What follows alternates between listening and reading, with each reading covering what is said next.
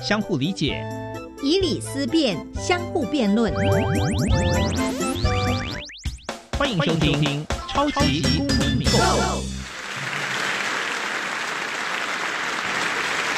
各位听众朋友，大家好，欢迎再次收听《超级公民购》。超级公民购呢是由教育部所委托，由国立教育广播电台以及财团法人民间公民与法治教育基金会联合直播。我是节目的主持人苏格格苏明祥。民间公民与法治教育基金会是以民主基础系列以及公民行动方案系列两大出版品为中心，希望可以培育下一代呢，可以积极的参与并关心民主社会的运作。此外呢，我们也关心教育现场的辅导管教议题，出版的两本书，第一本是《老师你也可以这样做》，第二本是《老师我有话要说》，针对校园中常见的辅导管教的议题来提供法律以及教育的观点。此外呢，每年固定举办全国公民行动方案竞赛，还有不定时的举办教师研习工作坊，希望与各界合作推广人权法治教育。接下来进入小小公民庭看厅，小小公民停看厅。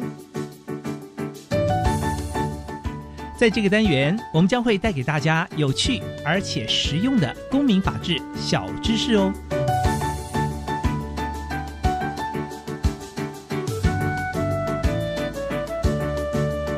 犯罪被害人保护机制目前在我国是较为不完善的。依据法服的统计数字显示，大概有超过百分之八十六，也就是有将近九成的国家资源是用在被告的身上。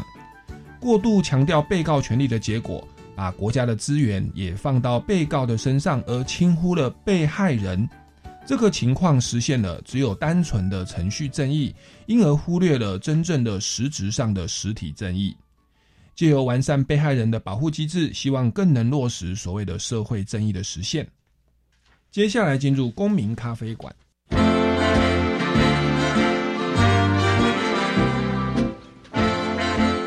民咖啡馆，倒杯咖啡，跟我们一起在公民咖啡馆分享近期最具代表性的公民时事。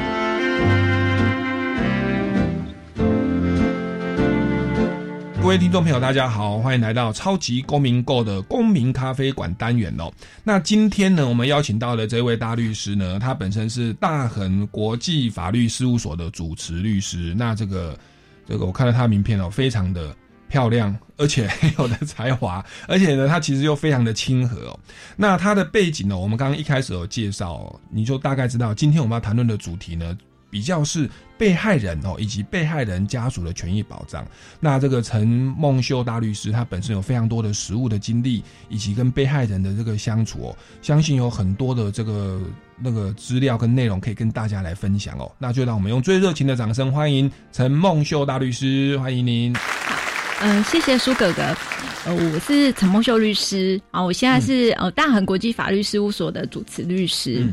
我职业时间已呃也十来年，所以其实我确实呃在我的职业生涯里面接触非常多不一样的被害人。嗯，那我自己也曾经担任过是我们台北律师工会犯罪被害人保护委员会的主委，所以其实呃常年也一直在推动就是跟饭保有关的事务。所以呃其实今天能够来跟大家交换，就是跟法律上就是犯罪被害人的保护，以及有哪一些是我们现在可能觉得做比较不够的是。就是是我非常呃荣幸的事情。是对。那那您本身就是事务所的这个主持律师，又是范保协会的主委。哎，这个范保的主委是台北律师工会哦，就是说我们工会里面有各个呃，大概有台北律师工会就有呃十几个委员会。那我们委员会里面呃个别有，就是说我们去推动的重点的事务。是，对。那我主要其实就是在犯罪被害人这一块这样子。对。那您当初因为其实法律的范畴很多，有劳工法、有制裁法、有公司法、民法、刑法，甚至很多其实来替被告。被告就是犯罪行为人哦的权益来做辩护，那为什么您会选择去被害人的这一块，而且还担任主委呢？呃，是，就说其实案件的类型当然就是很多元，那也不会只有呃犯罪被害人这一块。不过就是后来会在这一块着力非常多，有一大部分是因为呃我在二零一六年的时候承办的呃小灯泡案件。哦，那呃，就是我是呃小灯泡案件里面呃那个爸爸妈妈这边的告诉代理人，也就是其实我们是他的呃律师团的一员，这样。是。那就是在这个案子里面，呃，就当时因为非常震撼的台湾社会嘛，那也我们看到就是说呃小灯泡妈妈，也就是呃王婉玉女士，她在这个当天目睹了这整个悲惨的过程的时候，她呃在警讯之后。还就是有对媒体说话，然后其实那个过程，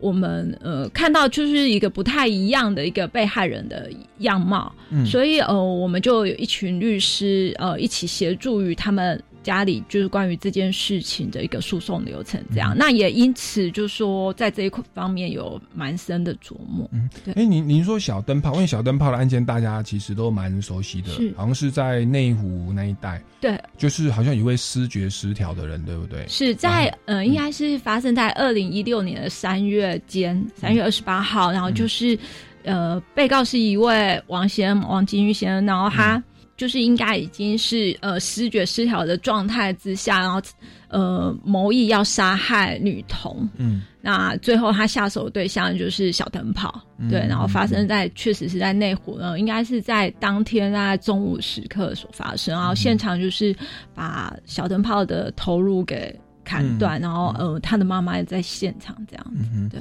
哎，那您刚刚说到说这个被害人的家属，例如说他妈妈，你说他的一些表达就是。发表的言论，你说跟一般被害人不一样，这个是什么意思？呃，是就是说，就是事发的当天，呃，其实被害人他们其实第一件事情会做，就是说，哦，因为警察会来接触现场，然后会来处理现场，那其实随即会被带回警察局去做警询这一些的。那在警询之后，呃，还有对着就是说媒体，也对着就是等于是台湾社会去发表他对这件事情的看法。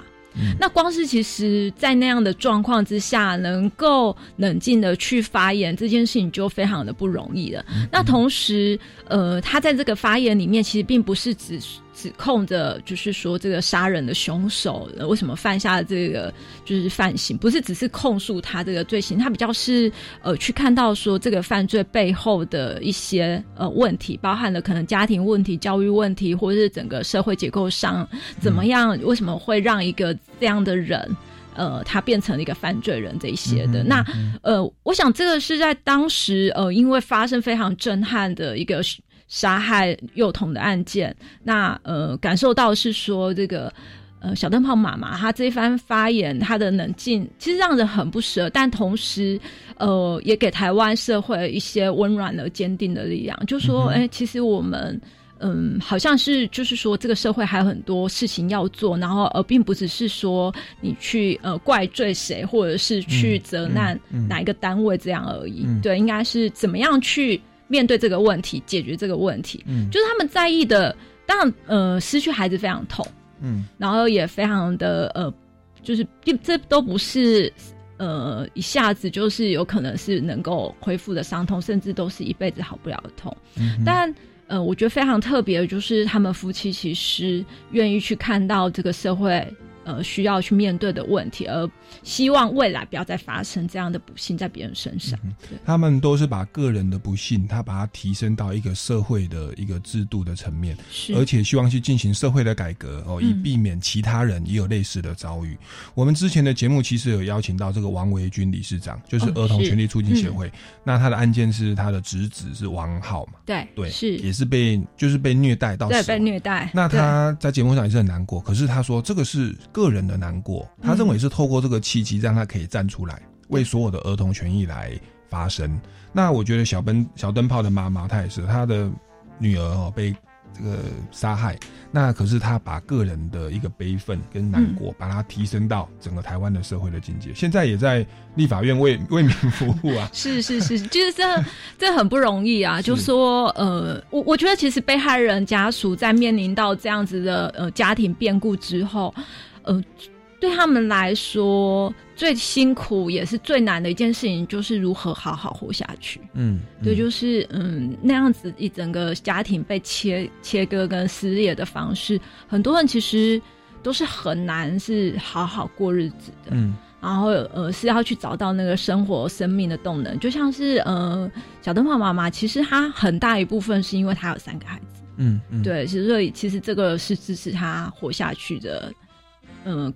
根本的道呃原动力。可是就是说，我觉得同时他也不是。因为其实那个悲伤跟痛苦，其实每天都萦绕在他们的生活里面，可是他们却还能够想到其他的事情。因为他，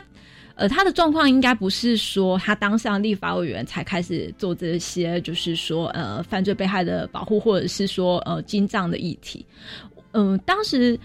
我们其实呃我自己刚好很巧合，就是说我呃是之前是时代力量的秘书长，所以呃这个我。婉玉当时来参选，其实是我我跟我先跟他谈过的。嗯，那为什么我会觉得他适合出来做这件事情？也就是在事发之后，二零一六年三月之后，其实我们一直看到他就是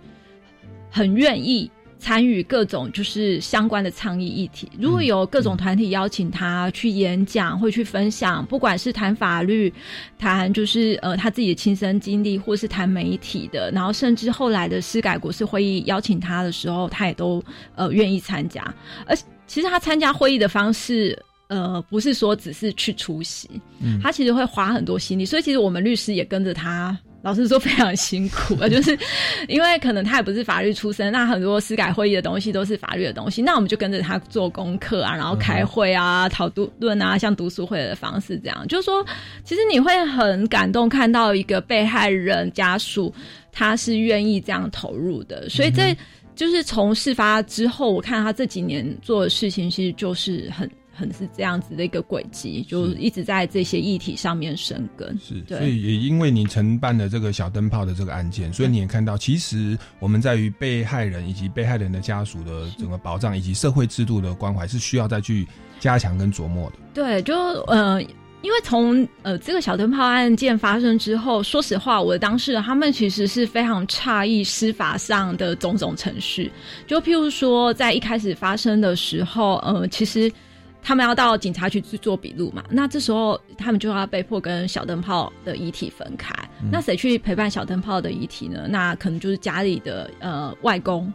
那他们其实，在那个笔录的过程里面是很茫然的，就是说，其实我们的整个司法制度并没有一个。呃，SOP 去陪伴我们的当事人，所以他并不会知道说他这个警询会做多久，然后警询之后会不会有接下来的程序。那还有另外一个是，哎，遗体怎么处理？嗯那接下来如果要解剖的话，或者怎么样做，其实都是很茫然。所以在面对这个过程里面，呃，我们都一直在想说，如果我们因为其实我们现在有一个呃饭保的一个制度，嗯可是我们的饭保制度并没有就这个部分提出一个所谓的。SOP 的一个陪伴或照顾，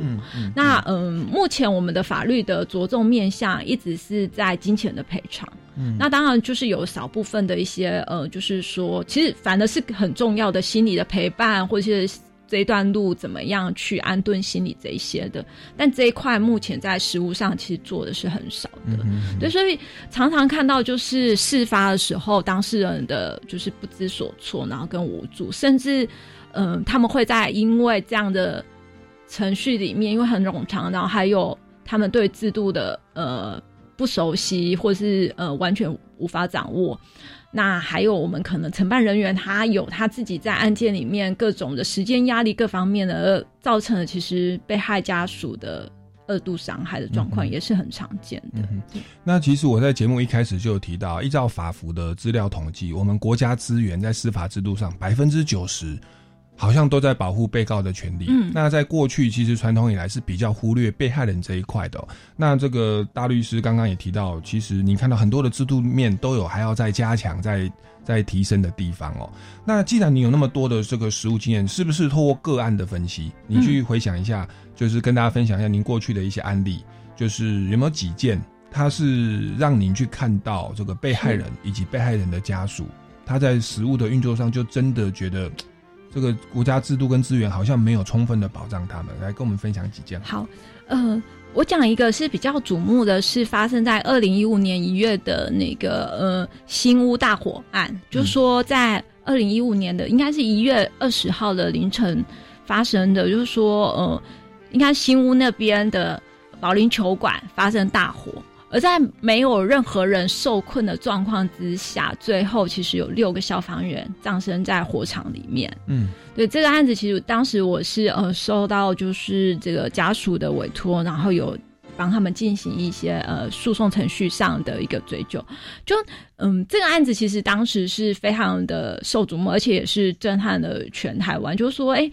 一般我们在火场里面，其实救火的原则就是人在，其实财务的部分是赤字。那所以没有道理说让我们消防人员呃受困在火场的状况，就没有没有那个任何人员要救救助的状况之下，让我们消防人员。就是他受困在现场，而且他们受困现场这件事情是没有人知道的啊，直到死他们发现就是他们的尸体之后，才确认他们是在火场。那所以其实这个案子里面，呃，反映了几个制度上的问题，就是说火场的一个呃它的管控的问题。其实这个都是在消防教育里面很明确的，就是说，呃，你进入火场应该要进行。这个人员管控，还有再来是说，会造成他们葬身火场，有一部分是他们在火场里面很重要赖以为生的那个水带被断水。嗯，对，那。所以，其实这两个都是说我们在消防上面非常重要的呃两个部分。可是，在这个案子里面，其实它很明确没有被做好。所以，我们就是那当时是帮着我们的那个消防人员的家属去追究这个法律上责任。那我们可以看到，就是这些家属其实他们要的，因为无论如何，他们的孩子都回不来，他们孩子都非常年轻，平均年龄六个大概二十四岁多这样子而已。那嗯，你就可以看到家属其实他很在意的是真相。嗯，我想要知道我孩子是怎么走的，然后我想要知道制度上有什么问题，我想要知道什么缺失，国家怎么补救这件事情。再来，他们想的也就是，哎，真相之后，那就是不要再发生这种事情，因为对他们来说，他们的孩子已经死去，那呃，任何一个消防人员其实就像他们的孩子。所以他们其实就是很希望这两件事情被落实，就是真相，然后还有不要再有悲剧的发生。嗯，但很可惜的就是说，我陪着他们，呃，跟另外一个律师，我们一起在这个责任追究的过程里面，当时包含了可能呃，有桃园县政府，他们其实也成立了一个真相，就是一个呃追查的一个调查调查小组。可是，就是你会发现说，哎。国家要给人民真相这件事情很困难，因为那个就是有涉及到救者各方面，然后你就会发现说，哎，大家都一直不停的隐匿事实，或者是各种版本，然后这件事情其实对于被害者来说是最最伤痛的，就是说他他就是在这种会议上面一次、两次、三次的参与，然后听不到一个真相，我我就是听到我当事人在那个会场上崩溃，嚎啕大哭，然后也。甚至咆哮，嗯，因为他就会说，我现在闻到那个烤肉味，我我都非常痛苦。因为其实我们在台湾很常有人在烤肉，那其实这些味道对一般人来说没有什么。譬如说，我们经过夜市或经过呢，像中秋节快到，那个烤肉味，我当事人当时就是他说，他真是每次闻到那个东西，就是心里酸到一个没有办法再就是就要赶快逃离那个现场。那包含了，嗯，我们在司法制度里面，其实，呃，也也对于这个救者的部分，其实是没有办法深入去着力的。所以这个案子到最后，就是我们都无法去对于现场，因为其实这很明显是一个现场指挥的问题。嗯，但就是我们司法到最后，其实没能给一个交代。嗯，其实只有监察院呃认为说这部分有缺失，但是现行制度上面，其实监察院的权力是很弱的，所以他认定上面，老实说就是只是呃让家属认为说对，确实有这个事情存在这样子，然后所以这件事情大概过了好几年之后，都一直没有实质上可以回应给家属。那我觉得这对家属来讲是很痛苦的，对，然后包含了最近呃因为。这个案子里面有部分人被起诉，然后但他们被起诉的原因，其实他们呃是比较不是直接造成呃不是一个就是直接造成说他们呃死亡在里面的原因，是因为就是保定球馆它其实长久有一些它那个安检的问题的。那这个案子其实目前还在司法调查呃司法进行当中，可是就是说，呃，这个程序里面其实传唤我们的那个被害人，其实他到庭去当当证人，或者是去当呃，就是告诉的一个陈述，就被害人的陈述。因为司法程序里面有时候会在最后程序的时候邀请，就是被害人去做陈述。嗯，但我我我们当事人他们就问我们说，这有这有意义吗？嗯，对，因为对他们来说，那个他们很想要真相。很想要，就是有一个嗯，有人告诉他们到底谁对这件事应该负责任的那个 timing 都完全过去了，嗯，对，然后你却在后面的程序说，哎，通知他来，他他他一点都不知道这个司法的意义在哪里，对，所以这件事也其实是，呃，就我自己在就是案件的承办过程里面，其实相当无力啊，就是你就说有些时候，嗯，被害人他的。伤害是来自于一个个人，嗯，但有些时候其实是来自于一个体制，嗯，对，这个有时候也是司法制度的一种无奈，因为被告那边他们如果请律师，或者是一定想方设法说证明自己没有疏失嘛，否则他可能要被免职、被记过，甚至要重大过失还要负赔偿责任嘛，那他们那边一定想办法掩盖。那其实我们。当然，从司法制度都说啊，你们就举证就举证嘛。可是今天那个被害人的家属是他的亲人死掉了，而且是这样的一种，我觉得是有点莫名其妙的。然后就是明明都可以预防的，结果就这样就死亡了。那死亡以后，他其实的内心是需要被安慰。他的安慰其实也不是说要拿多少钱，或者是要那个人是就是是。过世人死掉，他其实就是要一个真相，然后来来对死者有一个交代。那这样的一个简单的一个心灵的安慰哦，一个一个这样的一个作用，在我们的司法制度上，好像要三年、五年、八年，到现在还没有一个下落。二零一五到现在，到现在还不晓得他们的伤痛，其实就这样子，没有人去处理它。那其实这个是需要我们去面对的，去认真的去思考。其实我们一直在讲说司法制度，司法制度，可是对于被害人的家属的这样的一个我们说照顾，或者是后后续的这样的一个辅导，如果没有妥善去处理，其实我觉得甚至有可能会变成。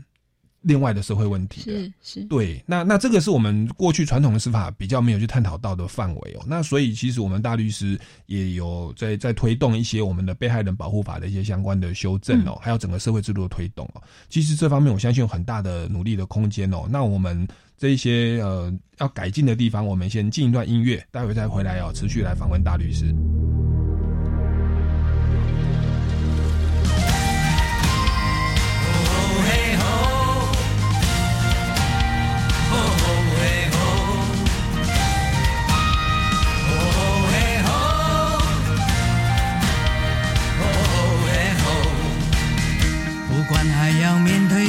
少的困难，不管还要迎向多少的风浪，我想让你了解，你从来不孤单。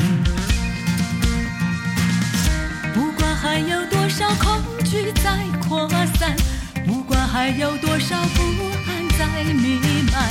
我祈求你永远不会失去盼望。如此脆弱，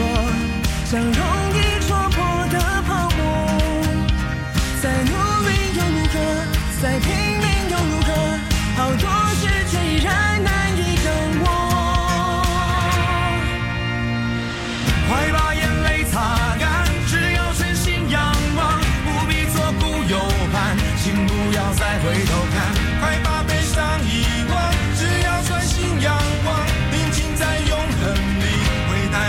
真正平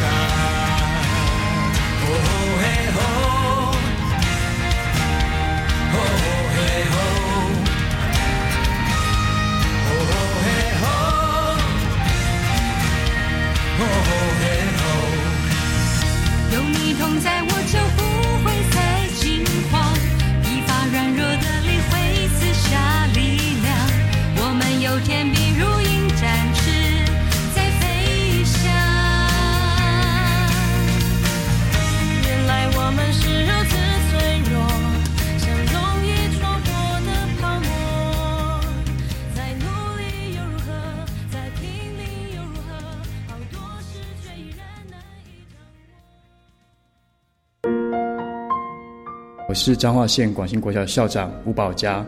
我觉得师铎奖是一个非常辛苦的历程啊。我很喜欢一句话，是在落地之处开花。其实我觉得一颗种子在哪里落地，这件事情是继承的事实。那不管现有的条件是什么，我觉得当一个老师，我就只能站在我现有的位置里面去尝试去解决问题。我是彰化县广兴国小校长吴宝佳，祝福所有的老师教师节快乐。我觉得教育应该努力降低学用落差。赞哦！我认为教育与劳动应该要合作。赞哦你是否对公共参与满怀热忱，却找不到机会表达？教育部青年发展署推出 Let's Talk 活动，以青年最关心的教育与劳动为题，欢迎一起来 Talk。即日起到九月底前，请到青年好政联盟网站报名参加。以上广告，教育部提供。乖孙啊，嗯我流鼻水拍卡球，啊，替我提点回感冒药水给我食。阿公买啦，感冒有真侪镜头，感冒药水内底药的成分足复杂诶，卖家叫我白食，咱来去看医生。阿天回药啊足有效的啊。阿公你进前诶镜头无共，咱来看医生啦。好啦，无你带我来去啦。提醒您：生病看医师，吃药问药师，正确吃药不乱买，健康生活才精彩。台北市政府卫生局、台北市立联合医院关心您。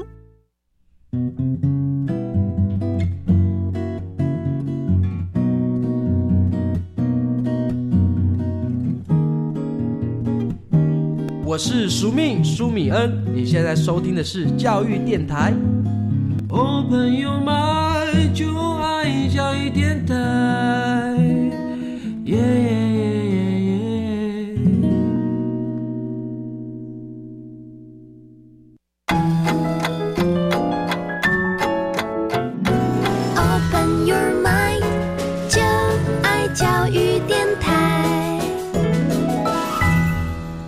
各位听众朋友，大家好，欢迎回来《超级公民购》，持续为您进行的是公民咖啡馆的单元哦。那今天我们节目很荣幸邀请到的是对被害人的权益保障哦非常有这个关注的大恒国际法律事务所的主持律师陈梦秀大律师哦。那陈大律师刚跟我们提到说，二零一五年的一月二十，这个桃园的新屋大火。那有六位消防人员哦，受困在火场现场，明明就没有人，没有一般民众受困，结果六位消防人员进去了，那没有人知道他们在里面呢。结果水带被停水了，然后呢，是到最后他们已经我们发现的尸体了，才知道啊，怎么里面有六位消防人员死在里面了。那这个案件其实我们一般民众听到觉得，第一个没有必要嘛，没有人。没有民众受困，消防人员为什么要冒死去为了抢救财物，把自己的生命搭上去？那第二个，当他们进去之后，怎么没有人去控管这个？说，哎，有几个人进去，甚至连水带的水都断掉了。那凡此种种，其实一般民众会觉得说，好像有重大的疏失哦。但是呢，这个大律师刚刚也提到，其实这个案件从二零一五一直到现在二零二零哦，超过五年的时间，其实司法都还没有定验。那在这个过程，所谓的司法诉讼的过程当中，其实被害人的家属他所要的那一个真相，到底情况是怎样？他其实不是要救责，也不是要钱，他最重要是希望有一个真相，至少可以安慰死者在天之灵，安慰活着的人的的的的心情哦。那以及说，能不能针对这样的疏失，我们来做一些制度面的改革，让这样的悲剧不要再发生？可是这样的一个小小的期待，好像在这五年到现在，我们好像还没有看到一些作为哦。那当然，我们国家有法律，就是《被害人保护法》，好像是说，如果有家属死亡，国家在司法判决确定之前，会先有一些赔偿金。补偿金哦，它也不是赔偿金，补偿金它是补偿，有点安慰，或者是我们以前讲难听说是施舍，或者说就是给你一些一些补偿啦哦。那那个补偿，它是真的有满足的被害人家属的探求真相的这个需求嘛？再请教一下大家。是这个。呃，如果是在刚刚就是说这个消防人员案件的话，呃，他们适用的比较不是犯罪被害人保护呃这个条例里面的一个补偿，因为其实他们是公人员，所以他们有公人员的抚恤。哦，对，只是说其实这个呃，我我个人还是认为说这个犯罪被害人的保护这个组织里面，其实还是有有可能在呃某一程度来讲来陪伴这些。被害人家属，因为呃，刚刚讲到说这个过程里面对他们来说其实非常难熬，嗯，那也呃。非常的不顺利，然后他们不仅要去失去他们孩子，而且他们在真相追查的过程里面非常受挫，嗯，非常需要的是心理方面的陪伴，还有就是一路上的那个支持跟鼓励这样子。那其实这个部分，我觉得比较可惜的是，我们呃比较没有看到范宝在这部分的投入。那我觉得这其实是在这个案子里面，国家其实是有很大着力空间，就是说哎，怎么样去。让被害人，因为其实是如果你能够去专案陪伴，老实说，我觉得这五年，我我相信能够让他们的心理状态是能够更稳定的，或者是说，呃，有用其他的比较专业的方式来陪伴，也能能让他这个伤痛，嗯，是不是呃不可能是好，但是是不是能够有一定的转移或是一定的疗愈这样子？对。魏您刚刚说，现在还不断的请他们开公听会作证，有的就在会议的时候嚎啕大哭哦。或者还有一些阴影在，对于烤肉这一些，那我觉得他们心灵的创伤哦，我觉得不是这个赔偿的金额，或者是这么冗长的司法程序可以去填补的。嗯，其实这一块我觉得伤害已经造成了，其实需要我们社会去重视。也把更多的资源放在这上面，而不是由 NGO 或社会公益团体来来进行。对，因为像 NGO，其实他们的那个资金来源都是不稳定，他们等于是有点做义工的性质。那当然，我觉得他们对于消防人员权益很有心，所以他们愿意来付出。可是，我觉得这还是回到国家责任呐，就说呃，国家才是真正有资源去做这一块的，而且尤其是他们其实是因公殉职的状况，对。好，那刚刚大律师提到的是一个二零一五的新屋大火的案件哦，六位消防员死亡，后来是用公务员抚恤法。好，那这个部分是，哎，这是第一个案件哦，您要不要再跟我们分享其他的案件？也也是让您觉得，哎，我们。这个司法制度对被害人跟家属的保障，其实是有在需要在加强的地方的。OK，呃，我我接着再分享一个是呃家庭暴力的案件，因为就是刚刚那个可能是很很瞩目，然后呃家庭暴力其实比较常不为人知啊，就是说我们不太会知道家庭暴力出现在哪一些地方，然后也很常见，呃家庭暴力的受害者被害者，他常常是。忍耐很多年的那呃，像我们曾经处理过的个案里面，我们当事人其实他就是嗯，已经在这个暴力的状况之下，长期承受了呃这样子的，不管是肢体的暴力或言语的暴力或精神上的压力非常多年。那呃，我们也常见这样子的被害者，他其实都会是在这样的忍耐过程里面，慢慢慢，如果他有觉知的话，然后才走出来。那走出来方式，往往面对的第一件事情就是说。哎，其实你你的另外一半是不放手的，那你可能就是要用逃的离开家里。然后我们当事人其实他就是用逃的离开家里，然后接着去申请了家庭保护令。可你就会发现说，因为过去呃他们在家庭的关系里面，就是是我们当事人这边她是女方，然后她可能都不呃他负责赚很多钱，但他不太管理家里的财务，所以这时候呢，哎，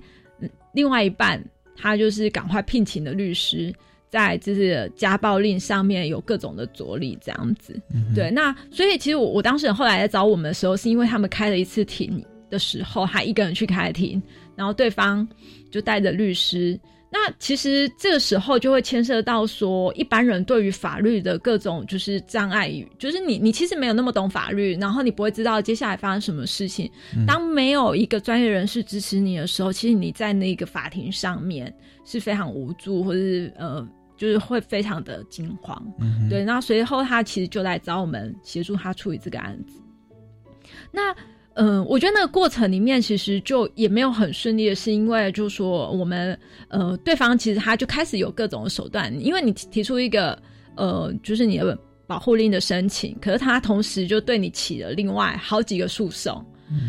呃，一般像譬如说我是律师，其实好几个诉讼对我们来说没有什么，可是对一般人来说，其实那是非常大的精神压力。嗯，他会很害怕、恐惧，说他到底要告我几个，而且他这样告下去我怎么办？那，嗯，当然就是说，我觉得这个当事人还蛮好，就是我，嗯，我们有慢慢去安顿他，所以他虽然对方对他起了非常多个诉讼，而且就是在因为有些案子。起诉讼之后，法院就会说：“啊，我们来调解。”嗯，对。那调解当然，嗯，依法庭法院的心态来讲，这没有错。就是说，这确实是婚姻事件可以调解，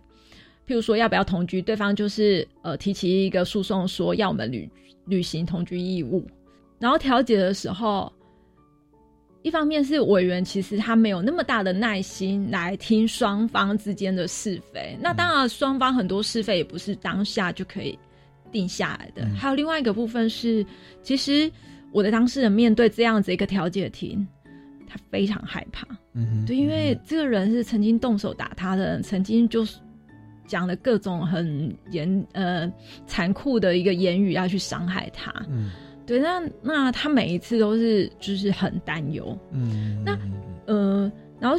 比较好的就是说，我们这样一路陪伴，其实案件都有相对好的结果，就是说他的家暴令也下来，家暴令下来的时候，也意味着说他这个未来离婚可能是。会相对走的比较顺利的，然后或者是说他呃请求那个他履行同居义务这件事情也会没有这样，他才慢慢慢慢我们当事人才慢慢恢复了他一点点的那个就是生活上面的自信，或者是说他原本可以去面对生活的能力。他很担心的，他就是常常问说律师，我是不是接下来十年都要面对他？嗯嗯对，嗯嗯这是另外一种类型的一个呃被害的状态，就是说他其实是来自于。家庭家内的一个暴力事件，这样子。所以像我们这样的一个制度，也许我们的司法制度有时候真的也是案件量太多，或者说是调解委员，或者是主事的法官、检察官，他们对于家事案件的那个同理心，或者是专业的训练比较不够。他说啊，那就调解啊，因为调解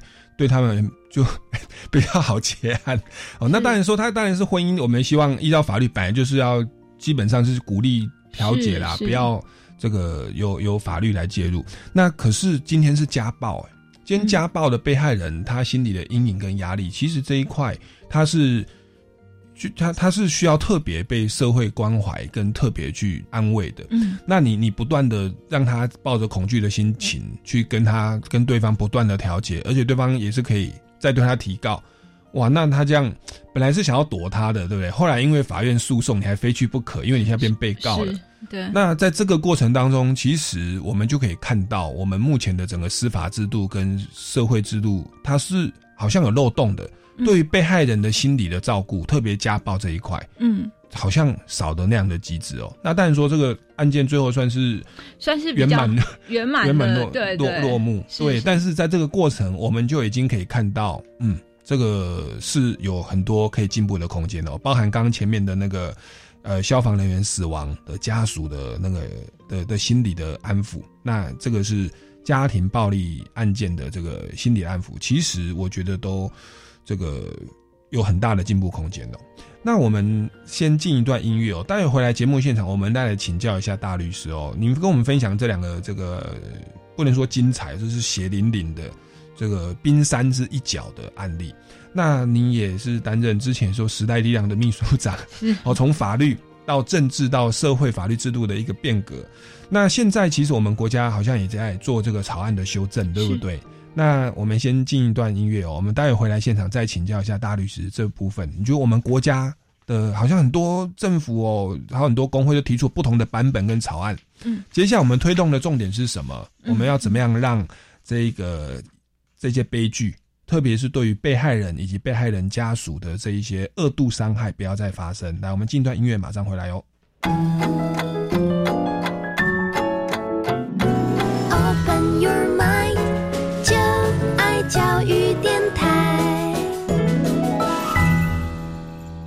各位听众朋友，大家好，欢迎回来《超级公民购》。我们今天要进行的主题是公民咖啡馆，为您邀请到的是大恒国际法律事务所的主持律师陈梦秀大律师。那他担担任职业律师已已经有十多年的经历哦，那有非常大的心力呢，是在这一个被害人以及被害人家属的权益保障的部分哦，他这个非常多的这个算是投入，而且参与了一些。法案的修正哦，那刚刚他有跟我们分享了这个这个新屋大火的案例啊，以及家暴的案例啊，我们发现对于被害人的家属或者是被害人本身，我们的整个司法制度，我们的整个社会制度，其实对于这个被害人部分的保障是非常不足的哦。那是不是再请教一下大律师哦？那您也参与这样的一个社会改革的？这个社会运动嘛，这这制度改革的运动哦。那您是不是也跟我们来讲一下，有没有哪一些具体改革的方案，或目前正在修法的内容，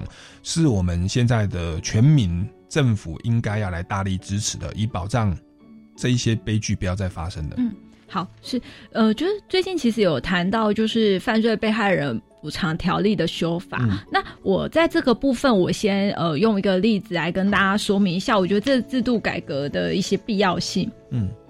这案子其实是呃一个性侵的案件，然后呃被性侵的是一位女性，那呃她在遭受这个性侵之后，她就是依法去呃追究责任，所以案子也顺利的，就是说被告被起诉了。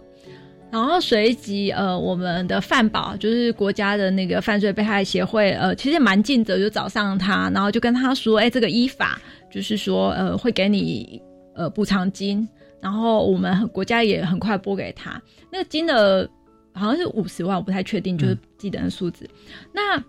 嗯，然后这个案子呢，一审就判被告有罪嘛，然后来到二审的时候翻案了，被告被判无罪。这时候范宝也很尽责的找上他，就说：“哎，这是就是你这个钱要还给我们。”嗯哼，对。然后他就很纳闷，为什么你们给我钱的时候并没有告诉我这件事？而且当时呃要给他这个补偿金的时候，其实有确认说他有没有提起民事的一个请求，呃损害赔偿请求。然后当时就说：“哎，如果你已经获得国家这个赔偿，其实你再去求偿民事的话，其实民事它其实会互相抵扣。”也就是说，呃，总体来说，你只会拿到一份一笔赔偿金。然后，如果呃国家给你的，那你其实另外一个程序又拿不到。如果你在另外一个程序拿到了，其实国家就不会给你这样。所以，他也因此没有去进行了民事诉讼。嗯，对。那他的民事诉讼，因为这是侵权行为，所以他时效两年也过期了。就是当那时候判无罪的时候，他已经过期了。然后他想了想，他就跟他说：“可是还有三审。”那你们好歹等到三审以后才来跟我要钱，这样子。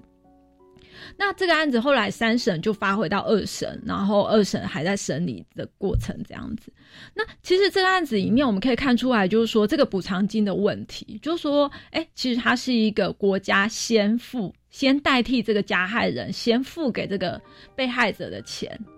对。然后，但他的认定标准以这个呃加害人有犯罪为一个要件。可是加害人怎么样认定他的犯罪这件事情，他并不是在一审的时候或者是起诉的时候就确定，他是以最后终极的判决才来认定他到底有没有这个犯罪行为。那所以就变成是说出现刚刚那样子不是很确定的状况，就是哎一审我觉得你你该拿，二审无罪，哎你不应该拿，然后三审呢，或者是说之后其实就会等到后面。可是这同时影响到了被害人他去球场的另外一个，所以其实我们都在说，哎，其实这个补偿金虽然你领了，可是这个补偿金不是你的补偿金，嗯，对他到什么时候才能是你的补偿金呢？直到这个被告的案件定验，那我有可能是三年后。嗯，对，所以这个制度，呃，其实我们在看的时候就会觉得说，这个国家责任。如果我们在谈，因为这个犯罪被害人的保护，一开始当然就是说他的呃这个法令的开始，其实他是白小燕的时候，那时候发生的时候，呃而制定，就是说我们开始有那个被害人呃保护的意思的萌芽，因为过去其实。没有想到这一块有部分也是因为，就说，呃，其实整个刑事案件的追究责任是在被告决定被告有没有罪，嗯，那他呃并不重视被害人这一块，一直到最近这一几年来说，我们都会认为说，这个在诉讼程序上面，也就是司法程序上面，应该赋予这个被害人有他的主体权，嗯，因为有些时候，呃，我们认为检察官来代替被害人去追诉犯罪。呃，认为说检察官在法庭上是可以代表被害人的这一方，但这件事情并不画上等号。就有些时候，检察官的立场跟态度，其实他代表的是国家，并不是这个个人。嗯，所以他讲出的话，有些时候不是呃被害人所认同，或者是说，就像是我们现在其实的上诉，就如果是你对案件要请求上诉的话，其实是被害人还是没有他直接的权利，他也只能请求检察官来上诉这样。嗯。对，那所以回到了就是说，我们呃这个意识的被害人意识的抬头之后，我们再看这个补偿金的部分，也就是说，其实国家的部分不是一个恩惠给予的态度，应该是我们认为说国家在犯罪预防这一块有它的责任。嗯，那当然这个犯罪的发生，其实国家不是没有责任的。我们在看很多犯罪的过程里面，其实我们都会觉得，国家如果他做了什么，其实可能就有改变了什么这样子的状况。所以在这个部分，会认为说，国家应该要肩负起照顾被害人的这个责任。所以，这个补偿金的性质，它有没有可能改成是一个，就是说，呃，国家我在一定的范围里面，我怎么样去照顾这个被害人，而并不是要等到案件确定。或是等到了，就是说这个案件一直呃告下去，或是等到民事去求偿这样子，这是其实呃在犯罪被害人补偿条例里面正在被倡议的，就是把这个补偿金的性质呃去更换成另外一个国家责任的概念，这样对。就是第一审被判有罪，先拿了五十万，那五十万我还不能动哎，是，而且 很多人都不知道。对啊，那你花完了不不知道不是生就是补就是生活的开销嘛。那结果到第三，忽然跟你要五十万，那我还真付不出来。对，而且还有很多被害人，他在一开始发生的时候，他反而是有一些急需的，譬如说他处理这些程序，或者是他的一些生活上，譬如说他需要就医或什么之类这一些的。其实这个国家这时候给他这笔钱是非常有意义。这笔钱没有来的很及时的话，嗯，它意义就不大了。是是是。那当然说，还是希望从他的制度面，就是变成是国家的补偿，就是确定的，不要说是。帮那个被告对帮加害人哦来来赔偿的概念，那这样的一个修正，当然说会对于被害人的权益保障会比较好。嗯，那这个是目前还在演绎的阶段，对不对？是，对。对。那可是我们有一些制度其实是呃已经纳入法律，然后有在进步。就是说，我们其实在去年的时候，我们刑事诉讼法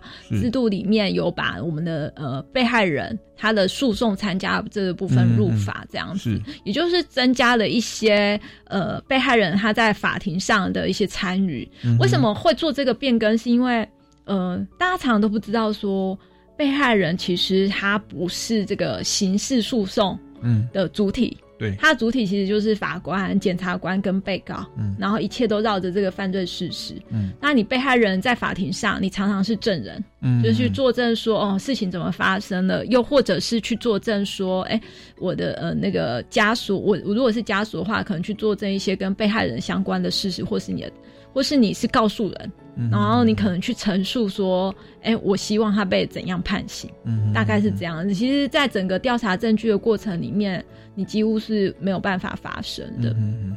那所以，其实我曾经就是接触到一个案子，是我当事人他其实呃，